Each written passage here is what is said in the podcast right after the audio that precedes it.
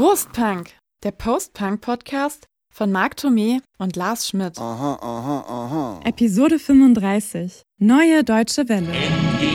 Postpunk zu einer neuen Folge unseres Postpunk-Podcasts. Bei Marc schweben schon 99 Luftballons in der Wohnung. Denn diesmal geht's um die neue Deutsche Welle. Und wenn ich Marc so angucke, ist das ein Thema, da haben wir uns ein bisschen schwer mitgetan. Es ist so ein bisschen ambivalent, oder? Ach ja, ich habe so ein Sag bisschen mal. meinen Frieden mit der mit der NDW auch geschlossen. So, also es ist halt ganz viel Müll irgendwo dabei und Mhm. man kann es aber auch nicht so klar differenzieren. Ne? Also ich, ich habe mal versucht, so ein bisschen wieder reinzukommen in die Materie über so Playlists, die mir dann über meinen Streamingdienst angeboten wurden.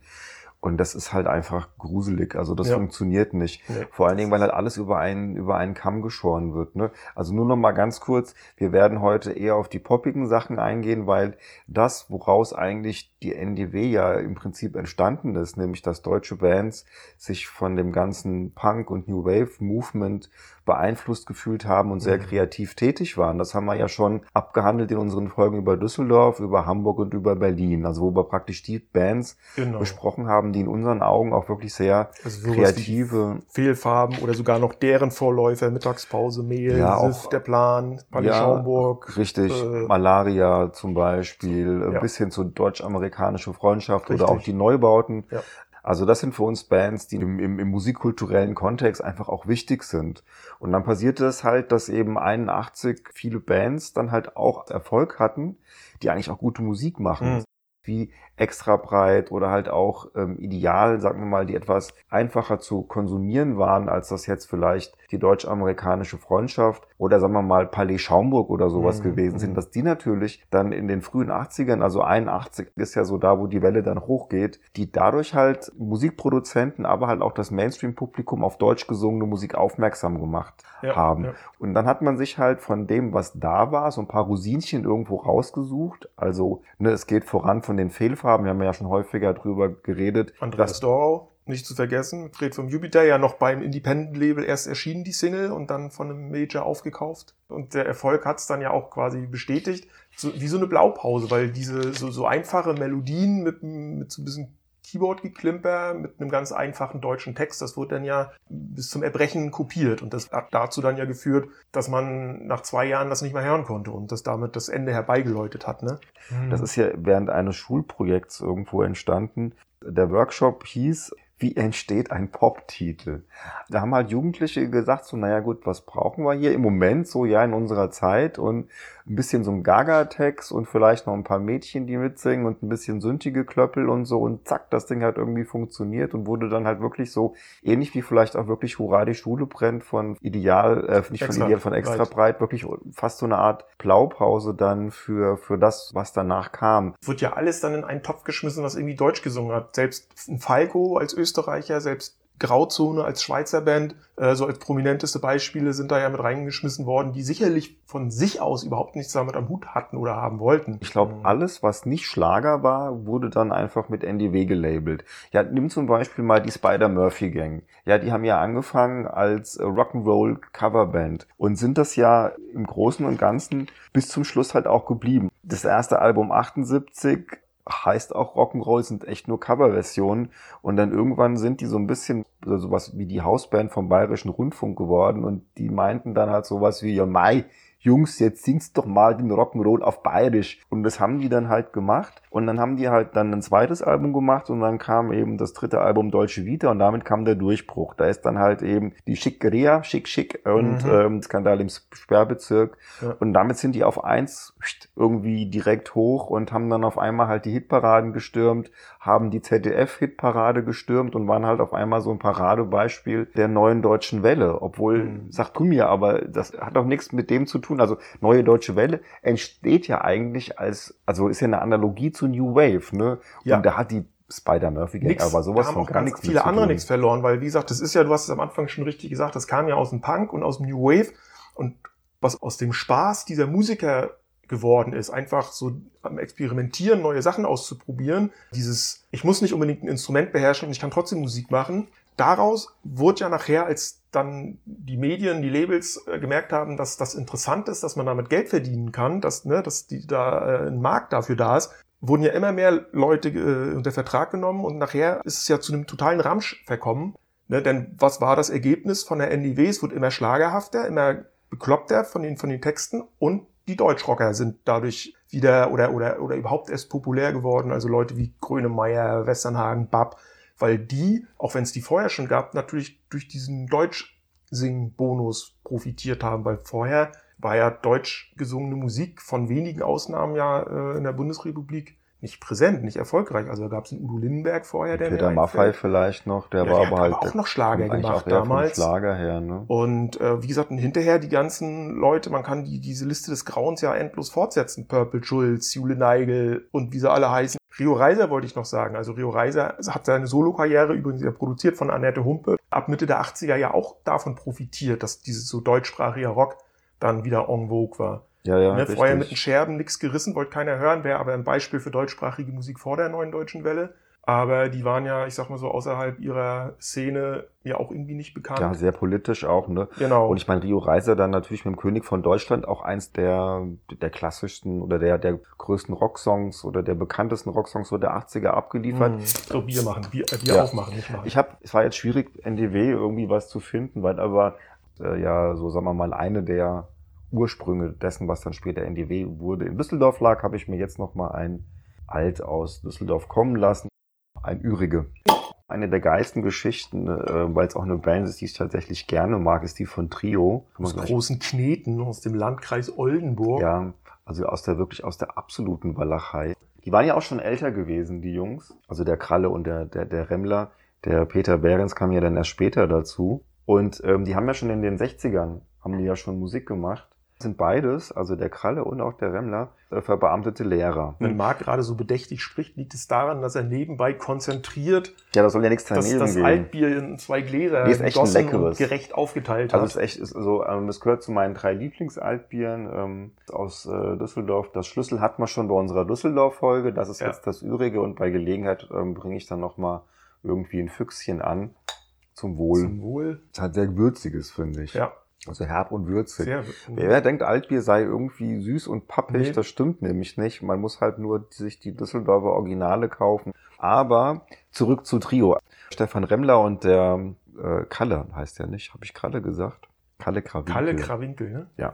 Haben dann den, den Lehrerberuf an Nagel gehängt Hm. und sollten dann halt irgendwie eine Platte äh, produzieren. Also man hat ihnen zugetraut, befreundete Musiker haben da irgendwie Geld reingesteckt, dass die beiden das schon machen. Und irgendwann ging den beiden dann halt die Kohle aus und dann haben die halt festgestellt, dass das so nichts wird. Also die mussten dann ihr Equipment verkaufen Hm. und dann haben die aus der Not eine Tugend gemacht und haben halt ihre Rocksongs möglichst aufs Minimalste runterzubrechen.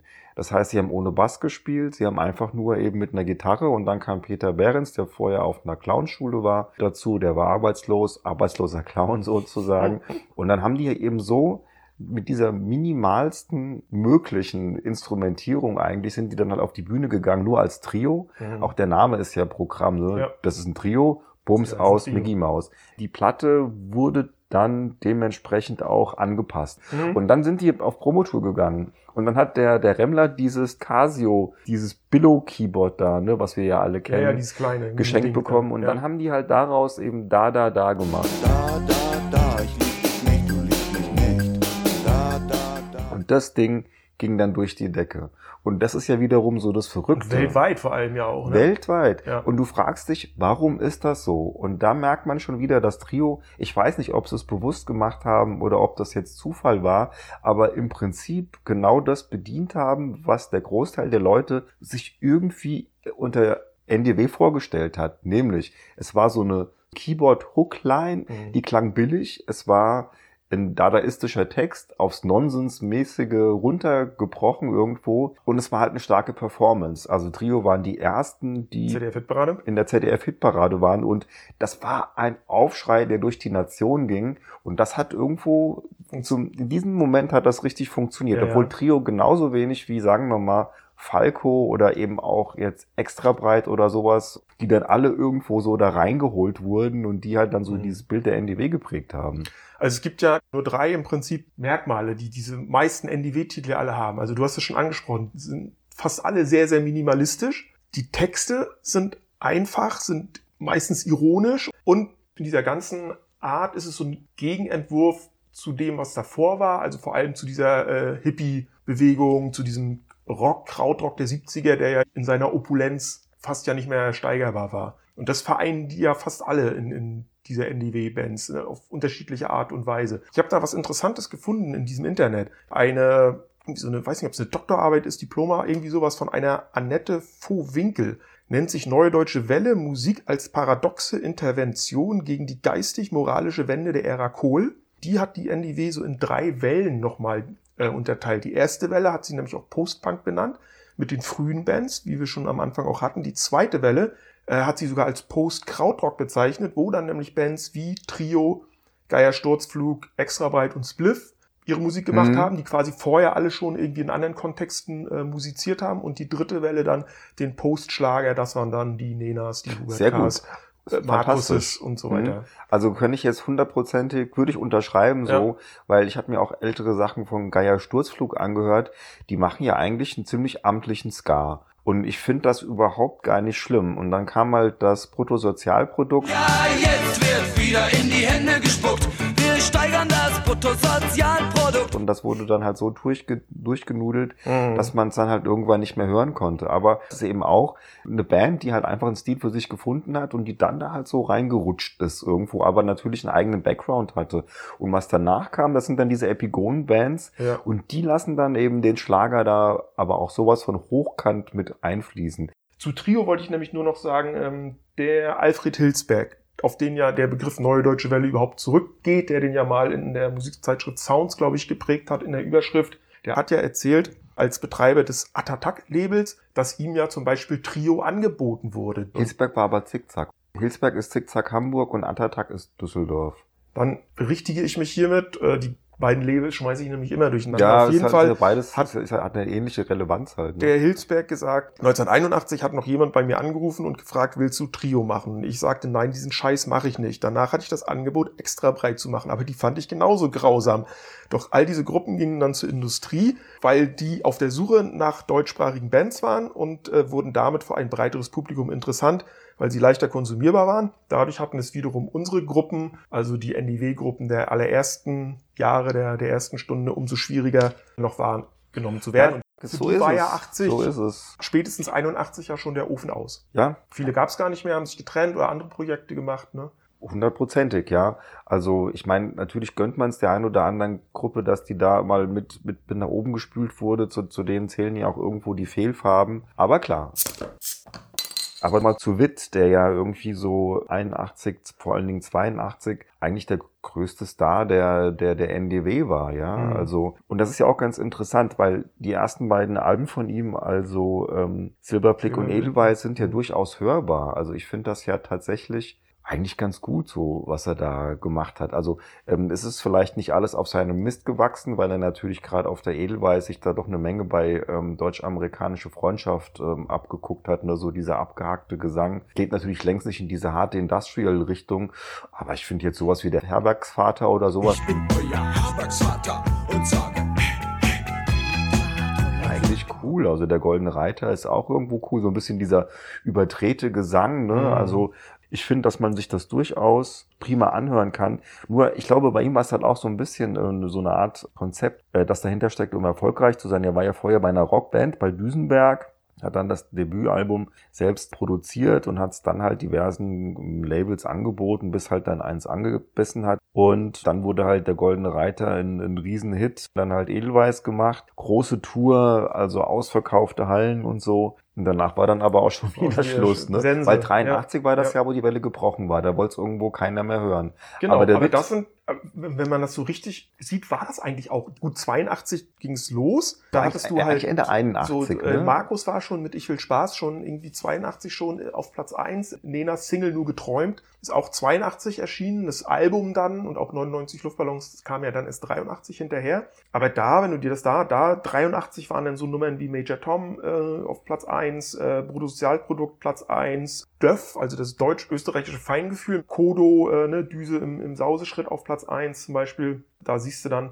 da ging es dann richtig ab, aber dann war auch eben sofort wieder Ja, Schluss. das war, war wirklich so, war genau der Punkt, wo die Welle am höchsten war und dann ist er aber auch wirklich sowas Genau. von heftig das muss ähm, Auch gebrochen. irgendwie so das Jahr gewesen sein, glaube ich, wo ich mit der NDW in Berührung gekommen ist. Vielleicht auch schon ein Jahr davor, aber wie gesagt, ich habe ja schon auch häufig erzählt, dass diese viele Trends aus dem Westen ja immer so ein bisschen zeitverzögert bei uns äh, ankamen im Osten. Noch dazu bei mir, der ja im Osten im Osten gewohnt hat, sozusagen. Ich meine, das war auf, auch auf irgendeiner Schuldisco, aber da rede ich jetzt nicht von den Schuldiscos, die ich später einmal gemacht habe, so im großen Stil, sondern das waren noch die im Rahmen von Pioniernachmittagen im Klassenraum. So, ne? Wo dann mal so die ersten NDW-Lieder gespielt wurden, die jemand vom Westradio Er hat ja aufgenommen noch hatte. keinen Alkohol getrunken und nichts, da war man ja einfach die noch zu jung. Um, die gingen dann von 16 bis 18 Uhr irgendwie und so, weißt du, wo dann zu, wahrscheinlich zu äh, nur geträumt, getanzt wurde. Ich kann mich zum Beispiel aber nicht erinnern, ob das auch im Ostradio lief. Es wurde dann ja auch ganz viel nachher von, von DDR-Künstlern so nachgemacht. Da kann ich ja vielleicht auch nochmal äh, drauf eingehen, aber ich kann mir auch also gerade nicht vorstellen, nur weil ich mich nicht dran erinnern kann, muss es natürlich nicht sein, dass es so war, aber äh, wenn ich mir so einige Texte angucke von auch einigen NDW-Songs, also so ein Ich will Spaß wird garantiert nicht im Ostradio gelaufen sein, allein schon wegen der Zeile Deutschland, Deutschland, spürst du mich. Das gleiche gilt für so Songs wie Bruttosozialprodukt, weil das ist nun mal ein kapitalistischer Begriff oder Hurra, Hurra, die Schule brennt, weil Schulen brennen im Sozialismus nicht. So infantil und spaßig das immer gemeint war. Weil man ja sagen muss, äh, der Geier Sturzflug, ähm, die kommen ja aus Bochum ja, und ähm, die sind ja wirklich eigentlich so von der ganzen Art her vollkommen antikapitalistisch. Ne? Also eigentlich wäre es Ja. eine tolle Band gewesen, Aber- die aber in der das- DDR so ein aber das hätte dann ein, ein DDR-Kulturfunktionär erstmal durchblicken Richtig. müssen. Bruttosozialprodukt, nee, nee, nee, nee, Ja, nee, das genau. geht nicht. Oder besuchen Sie Europa, Ja. äh, solange Mhm. es noch steht. Ne?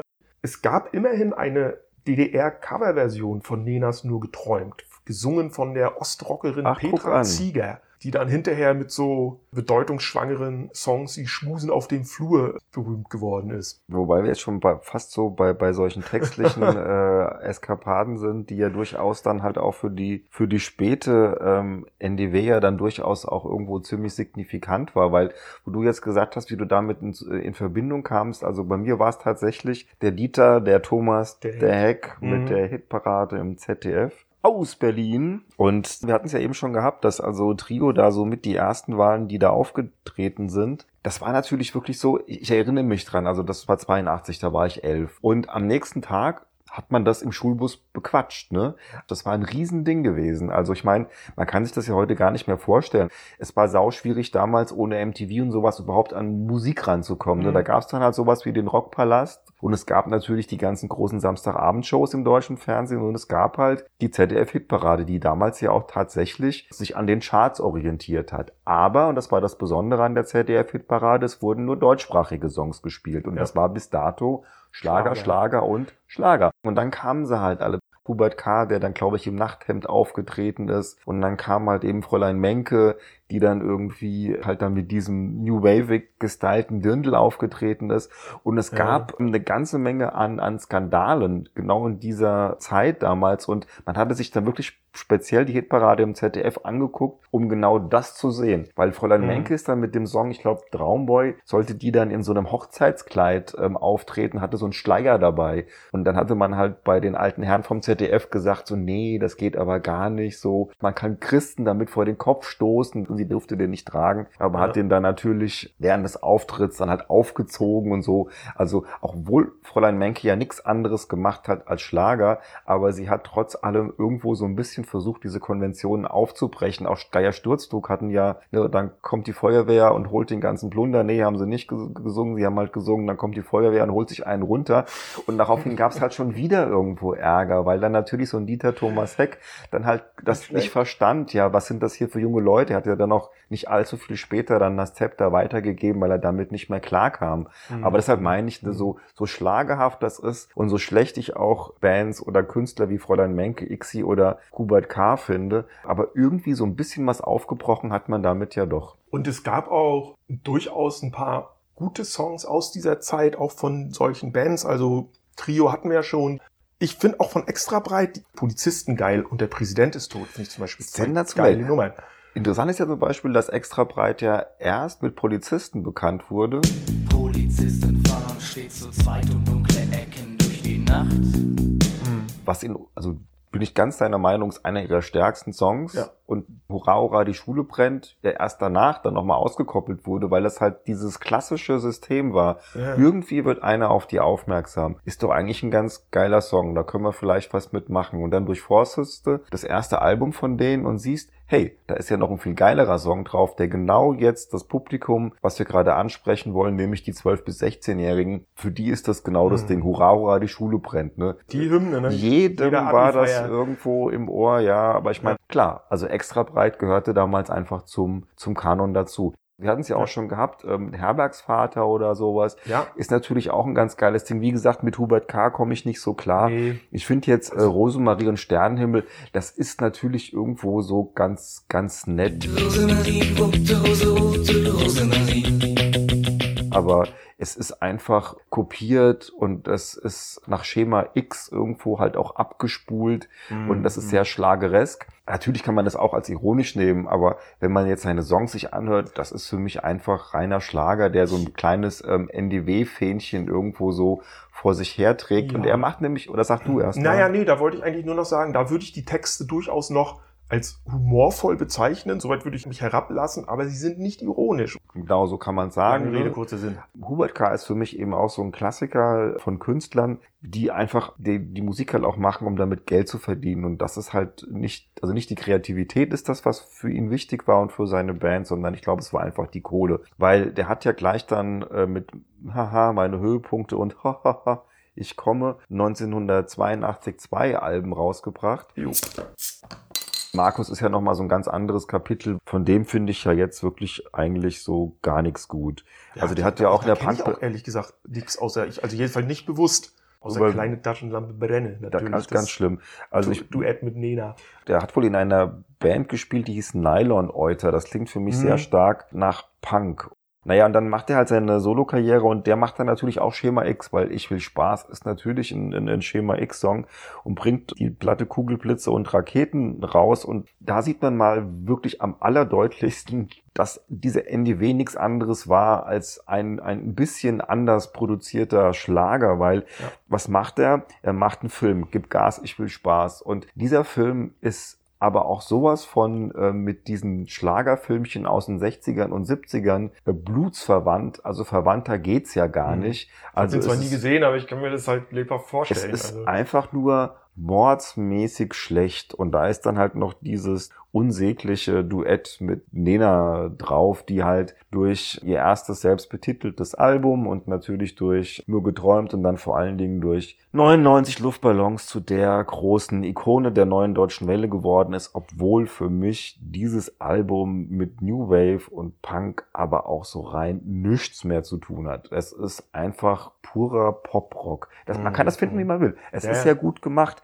aber es hat jetzt irgendwo, finde ich, mit Innovativität oder sowas, mit Innovation, sorry, ist richtiger so, ne, hat das eigentlich so gut wie gar nichts mehr zu tun, weil du hattest mal gesagt, als wir unsere 82er Folge gemacht haben, dass dich Kim Wilde total an, an Nena erinnert. Ja, eher umgekehrt. Also ich Oder hab, an- umgekehrt. ich die, die ersten beiden Kim Wilde Alben angehört habe, habe ich, hab ich gesagt, dass Nena oder ihre Produzenten oder ihre Band, wer auch immer, sich diese Platten wohl auch genau angehört haben und sich die zum Vorbild genommen haben. Ich glaube, genau so ist das auch passiert, weil bei Kim Wilde hast du halt eine, eine hübsche Sängerin mit einer gewissen Bühnenpräsenz und ihr Papa und ihr Bruder haben dann eben die Produktion übernommen, haben Mhm. ihr die Songs auf den Leib geschrieben, haben ein bisschen sich umgehört, wie klingt denn die Musik gerade in England und haben dann dementsprechend die Alben produziert. Und ich meine, die, die Nena hat ja irgendwie im Büro von Jim Rakete gearbeitet, blieb bla. Staubsaugen ist ihre Leidenschaft. Richtig. Und sie hatte natürlich dann mit Uwe Frankrock äh, Pedersen und dem leider mittlerweile verstorbenen Carlo Kages, hatte sie natürlich zwei Jungs im Hintergrund, die das halt konnten. Die haben das teilweise dann auch produziert, die haben die Songs geschrieben. Die waren ja im Prinzip so die Männer im Hintergrund, Jo. die Nena so ein bisschen, ja, wie soll ich sagen, so den Rücken frei gehalten haben. Und sie konnte dann natürlich mit dieser Unbeschwertheit, die sie ja da doch irgendwo so an den Tag gelegt hat und ja durchaus auch mit einer ganz coolen Stimme und so, konnte die ja dann da richtig loslegen. Aber äh, man sieht halt, das ist, ich will jetzt nicht sagen eine Retortenband, aber es ist fast ganz Da anderes. einen Plan dahinter. Da ist ein Plan dahinter. Ja. Und ähm, dementsprechend haben dies ja auch als eine der wenigen Bands eben über das Jahr 83 hinaus dann geschafft, eben auch erfolgreich zu sein, Mhm. weil es halt überhaupt eben, finde ich, musikalisch nichts mit NDW zu tun hat. Das hat für mich mehr mit Deutschrock zu tun als mit äh, New Wave oder Punk. Ja, und ich glaube, der große Pluspunkt war eben junges, hübsches Mädel. Ähm, ich weiß nicht, welcher Fernsehauftritt es war, auch äh, den, den richtigen Griff in die Klamottenkiste getan, sich einen roten Ledermini angezogen und Ein Rolling Stones T-Shirt. ja, was ja andererseits auch eigentlich wieder, ich sag mal so, schon fast reaktionär ist. Also ich weiß, die Stones äh, im, im Kontext der NDW stehen für eine ganz andere Musik. Und dann hast du aber plötzlich ein T-Shirt an mit deren Symbol quasi vorne drauf. Ich finde schon, dass man das da durchaus erwähnen sollte, weil das halt genau zeigt, dass Nena mit diesem ganzen Punktum, auch wenn die ja mit den, hat, genau. mit den Leuten in Berlin rumgehangen hat, die damals zur Szene gehörten, Ja, ja. aber das hat damit nichts mehr zu tun. Also Nee. diese ganze Hast Philosophie. Recht. Ich möchte bloß nicht so sein wie meine Eltern und ich möchte bloß nicht diesen Rock irgendwo machen, den ich in den 70ern gehört hatte oder hören musste. Das war hier komplett vorbei. Also da ging es nur noch ein bisschen um Attitüde im Sound, aber alles andere, was so dahinter stand, das war da mittlerweile wurscht. Ja. Ähm, ich bin vorhin noch nicht ganz fertig geworden mit meinen ähm, positiven Beispielen, also für meinen Geschmack. Ich finde zum Beispiel Rheingold auch sehr spannend und toll. Also Dreiklangdimension oder Fluss. Ich finde auch nichts, auch aus dem Düsseldorfer Mhm. Umfeld ja entstanden mit Tango 2000, immerhin ein super Song, finde ich. Und auch das ist eine Band, die eigentlich ja gar nichts mit der NDW zu tun hat, aber die auch damals halt ihre ersten Songs rausgebracht hat, war Max Gold, Foyer des Arts, Wissenswertes über Erlangen zum Beispiel. Ach, das ist wieder so was aus dem Kontext gerissenes, ne? Weil ja, der hat da ja da mit ein seinem, mit dem, ich weiß gar nicht, wie er heißt, mit seinem Mitmusiker einfach so als Duo diese, diese Gaga-Musik ja auch eher experimentell teilweise instrumentiert und mit diesen, wie soll man sagen, humoristischen Texten. Aber klar, wenn du in, in so eine Zeit rein sowas dann veröffentlichst, ist doch logisch, dass dann irgendjemand zugreift und sagt, geil, die singen Deutsch, das hört sich ein bisschen schräg an, das veröffentlichen wir dann mal. Weil ich ja sagen muss, dass alle die, die du jetzt genannt hast, für mich auch jetzt nicht so zu dieser dritten Welle gehören, weil Nee, die sind, deswegen gefallen die Mhm. mir auch so gut, weil sie eben nicht zu dem Ramsch gehören, zu den Hubert Kaas und UKW und Kids, die Sängerin vom Königssee und Jawohl, ich fahr Taxi und Ixi, der Knutschfleck. Kommen wir mal zu einem, bei dem das irgendwo ganz schwierig in irgendeiner Form ähm, so definierbar oder ja verortbar gespannt. ist. Wen hast du denn da nee, noch? zu Falco halt, weil ich finde Ah. ja, dass der Johannes Hölzel tatsächlich ein großer Protagonist der NDW war mit der Kommissar und Maschine brennt. Interessanterweise danach so, als die Welle gebrochen war, floppte dann halt auch leider Junge Römer, obwohl das eigentlich ein ganz cooles Album ist. Und der hat es dann aber geschafft, mit Falco 3 und mit Bolland und Bolland, dem Produzenten im Hintergrund, aber auch sowas von zurückzukommen. Mhm. Aber er hatte halt diesen NDW-Kram dann auch echt komplett hinter sich gelassen und Ja. dann eben auch auf Pop, Bombast und äh, Rock Me Amadeus gesetzt. Würde ich deswegen auch gar nicht mit in diesen Kontext ziehen. Also den Kommissar vielleicht noch ja, weil er ja aus dem Jahr 82 stammt. Kabine dumm. Schau, schau, der Kommissar geht. Aber alles, was danach dann kam, also hier Rock Me Amadeus und die ganzen Sachen, da waren dann ja auch schon zwei Jahre mindestens ins Land gestrichen äh, seit dem Abflauen der NDW. Für mich ein völlig anderer Kontext. Entzieht sich auch schwer so einer Kategori Kategorisierung. Klar, es ist Pop, aber es hat eben so, so ganz viele Elemente von allen möglichen irgendwo drin. Also der Kommissar, eventuell noch Maschine brennt, hörst dann natürlich auch eben auf diesen ganzen Mhm. ähm, Compilations, aber ich finde, er ist halt wesentlich größer als das, was dann irgendwie Hubert K. oder Ah, ja, sowas ja, war. auf Man merkt das natürlich auch. Weil der, der Kommissar war der erste Rap-Song eines weißen Rappers, der Mhm. irgendwie international erfolgreich Ja, war. ja. Die beiden ersten Alben, das macht Spaß. Also Einzelhaft das erste, Junge Römer, das zweite von 84. Danach Mhm. hat er den Produzenten gewechselt und dann ging das interessanterweise mit deutschsprachiger Musik dann bei ihm Ja, auch ganz gut weiter. Auch wenn er immer damit in einem Atemzug genannt wird, ist was völlig anderes. Oder eben Grauzone aus der Schweiz, aber die haben ja gleich nach, die haben ja, glaube ich, nur ein Album gemacht, Ja. ne, danach. Die konnte man danach nicht mehr irgendwie ran, ranziehen, weil es gab einfach nichts mehr. Wobei das Album ist ja auch prima. Das ist super. es Also, ist aber auch toll, hier, nicht, ich meine, der Eisbär war natürlich dann einfach so ein Ding, äh, was halt dann auch wieder äh, passte, ne?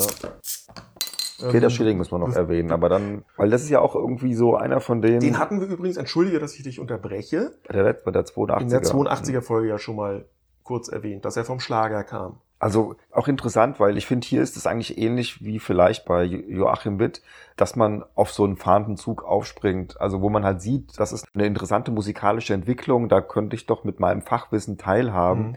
Weil ich meine, er hat ja äh, schon in den 70ern seine Karriere im Plattenbusiness begonnen, war so ein Mädchen für alles gewesen ähm, bei der WEA und hat dann auch schon angefangen, Songs zu schreiben und hat selbst auch veröffentlicht als, als Schlagersänger dann. Wenn du halt nah an der Plattenfirma dran bist und für die arbeitest, dann bekommst du natürlich mit, was wollen die Leute irgendwo und dann merkst du, aha, jetzt geht's hier los mit ähm, deutschsprachiger Er hat den Trend gerochen. er hat den Trend gerochen, also irgendwo halt deutschsprachiger Musik jenseits des Schlagers, so sagen wir mal. Und dann natürlich eben Fehler im System, das ist seine Debütplatte. Da ist dann halt Major Tom drauf. Ende 82 kam das Teil raus und ist 83 dann in dem Jahr, Ja. wo eben auch Nena so groß wurde, war das, glaube ich, neben 99 Luftballons eigentlich der Top-Hit, den man mit der neuen deutschen Welle in Verbindung bringen kann, der auch international dann zwar erst im Jahr drauf, aber halt auch in der englischen Version sagen, ja, Englisch. gechartet Mhm. ist ohne Ende. Und das war ja, Ja. schon ganz spannend. Ja. Die Wüste lebt kam danach noch. Und dann, das Oh. darauffolgende Album musste ich nach drei, vier Songs ausmachen. Okay. 120 Grad heißt das, weil das ist bockschlecht. Da ist Hitze der Nacht drauf und dann ist das auch schon Ah, ja, bei, ja, bei ja. Peter Schilling schon sehr, sehr, sehr schlageresk. Mhm. Ne? Da merkt man halt dann auch, wo er eigentlich herkommt. Ja. Ist egal, wir mussten ihn nur mal erwähnen, weil er halt wirklich mit Major Tom einen der wichtigsten Songs dieser Ära Ja. geschrieben Guck mal, in der. DDR gab es so eine- zu der Zeit eine Band, äh, die auch so ein bisschen punkig waren, so, so punkig, wie man zu der Zeit sein durfte in der DDR, wenn man äh, offiziell gespielt hat. Die hießen Keks. Geil. Ähm, ja, genau. Denn wie, Name. wie, ich- wie ich es vorhin schon gesagt habe, ich kann mich nicht genau erinnern, ob damals wirklich NDW-Songs und wenn ja welche im Ostradio liefen. Dadurch, dass wir ja Westradio gehört haben, kamen die natürlich zu uns und vieles kannte ich dadurch. Aber die DDR war ja immer gut da drin, Sachen zu kopieren, die sie selber nicht herstellen konnte in irgendeiner Form. Und dazu gehörte natürlich auch Musik. Sodass dann Anfang der 80er durchaus ein paar Bands und ein paar Musikprojekte dann äh, im Osten auf der Bildfläche erschienen, die so etwas jünger, frischer und frecher waren. Keks waren eben eine Band davon, Rockhaus eine andere, Panko, die ja nachher auch sehr, sehr populär wurden, Rockhaus ja auch. Juckreiz, vielleicht erinnerst du dich, hatten sie schon mal in den, Ja, das war Guilty- cool, das in, den, in den Guilty Das Pleasures. heißt, cool war es jetzt nicht, aber man konnte sich das, also Ja, das ja. hätte, damals habe ich glaube ich Hast- schon gesagt, hast du schon da gesagt. hätte man bei Dieter Thomas Heck in der Ja, ja. ZDF-Hitparade aber sowas von problemlos spielen können. Genau, genau. Und selbst die Pudis haben dann ja 1982 oder so, glaube ich, eine Platte rausgebracht, wo sie zwei lupenreine Songs, die, die man wirklich so im NDW-Stil bezeichnen kann, ne? TV-Show und Jahreszeit. Frühling, Sommer, Herbst, Winter, heiß, warm, kühl, kalt. mit so einem äh, billigen Keyboard-Beat im Hintergrund. Und vieles ist mir da aufgefallen, dass es inhaltlich auch so ein bisschen gaga war und man gerne mal mit frivolen Texten es auch dann probiert hat. Wir hatten es auch schon bei Juckreiz mit dem Song FKK, ne, mit der Zeile Mädchen spielen Volleyball, pralle Bälle überall. Mädchen spielen Volleyball, alle Bälle Oder bei Rockhaus gab es den Song Ferien mit Helene, da mit der Textzeile mitten im Wald habe ich mich verknallt, du hast dich gebückt und hast Bären gepflückt und solchen Sachen. Es gibt einen schönen Song, der heißt Fahrradtour von der Band Reggae Play, die haben so DDR-Reggae gemacht, ne? da wo dann 30, 40 Grad die Oberkörper frei, so rollten wir durch Berg und Tal. Auch Mädchen waren dabei. Ja, die meisten haben auch nicht lange überlebt. Juckreiz, Reggae Play, auch Keks. Rockhaus und Panko sind die, aber die Bands, die dann wirklich auch nachher noch als ernstzunehmende Bands ja später zu was gebracht haben. Wenn wir immer so sagen, dass die NDW so vielleicht vieles von dem, was uns der Postpack in Deutschland an schönen Sachen äh, ge- gegeben hat, vielleicht auch ein bisschen kaputt gemacht hat, so darf man halt nie vergessen, dass das ähm, im internationalen Zusammenhang ja ähnlich war. Ne? Mhm. Viele von den Bands, ähm, die wir persönlich gut finden, die eben mit Synthi-Musik oder halt eben mit sowas Experimentellen groß geworden sind, da war halt dann auch irgendwann eben 83, 84 Schluss. Ne? Also viele Ja. von denen hatten ja dann ein Problem und es gab weltweit eben dieses Phänomen, dass dann halt der Rock äh, sich dann doch vieles von dem Territorium, was er verloren hatte an Post-Punk und alles, was danach kam. Wir reden natürlich auch hier von dem Synthie-Pop-Kram, der ja eindeutig daraus entstanden ist. Die haben sich das von denen zurückgeholt und ein ähnliches Phänomen dann halt auch, wir haben es ja jetzt schon mehrfach angesprochen, in Deutschland. Hier wurde der Rock dann groß, ne? Dann Ja. kamen sie halt dann um die Ecke, ja, der Kunze und der, La, der, der Klaus Lage und der Herbert Grönemeyer und Ja. die Ina Deta und wie sie alle heißen. Und wenn man sich dann so Mitte der 80er die Hitparade im ZDF angeguckt hat, da wurde das halt von denen bevölkert. Und dann war halt noch ein Wolf Mahn dabei und Ja, in genau. Westernhagen kam, und- kam groß zurück, wenn er jemals weg war. Peter Maffay wurde dann auf einmal, war dann in den 80ern ein richtiger Rocker mit einem Herz für Kinder, ne, Tabaluga und so, aber Der ähm, ist ja wirklich so klein. Ich habe den mal jetzt. Gottes Willen, Ich hab den jetzt jetzt packst du hier noch die Dinger aus. Wir wissen es doch alle. Ja, aber wenn du dann so einem Menschen mal äh, vis-à-vis begegnest und der kann dir unter den Achseln du durchlaufen, wenn du die Arme ausbreitest. Wie viele Leute da schon drauf rumgehauen haben. Das hat mich aber wirklich, als ich Wo hast du den denn gesehen? na, ähm, bei uns im Hessischen Rundfunk mal, da war der mal zu Gast bei irgendeiner Sendung und dann lief er da mit seinem, weiß ich nicht, Manager, Promoter oder wem auch immer, kam er mir entgegen äh, über den Flur. Jetzt einfach mal. Aber er hat eine Lederjacke angehabt. Herr Maffay, Sie sind ja wirklich so klein, wie alle sagen. Genau. Ja, gut, ich meine, dass er für dich halt auch besonders klein wirkt, ist ja dann noch irgendwo klar, ne? Aber also ich glaube, die könnte er wahrscheinlich echt in deinen Achseln durchlaufen. gut. Ja. Haben wir den auch noch abgefrühstückt? Ja. Ich glaube, dann sind wir doch eigentlich auch der, durch. Der NDW doch auch mal eine, eine Folge gewidmet. Äh. Hoffentlich das alles ganz gut eingeordnet. Aber wenn wir uns unterhalten, dann reden wir natürlich über unsere Meinungen und über unsere Erfahrungen, was wir davon halten. Und das ist natürlich klar, dass vielleicht nicht jeder diese Meinung teilt, der uns hört. Aber dafür könnt ihr uns ja jederzeit kontaktieren, äh, könnt ihr ja uns eine Mail schreiben oder uns auf Facebook oder Instagram irgendwo einen Kommentar hinterlassen. Ja, eben. Ich glaube, Leute, die unseren Podcast hören, die stehen aber auch nicht so auf Fräulein Menke. Wahrscheinlich nicht. Das heißt, wir können uns verabschieden für heute. Wir können Danke sagen fürs Zuhören. Haben das Thema jetzt auch endlich mal aus dem Kreuz und mal abgearbeitet. genau. Wir erwähnen es immer mal wieder, ne? Aber jetzt Ja, haben wir es wir- mal, jetzt haben wir es mal durch. Jetzt können wir immer schön drauf verweisen. Ja, also äh, macht es gut. In Bis diesem zur Sinne, nächsten Folge. so sieht's aus. Prost, Dank. Dank.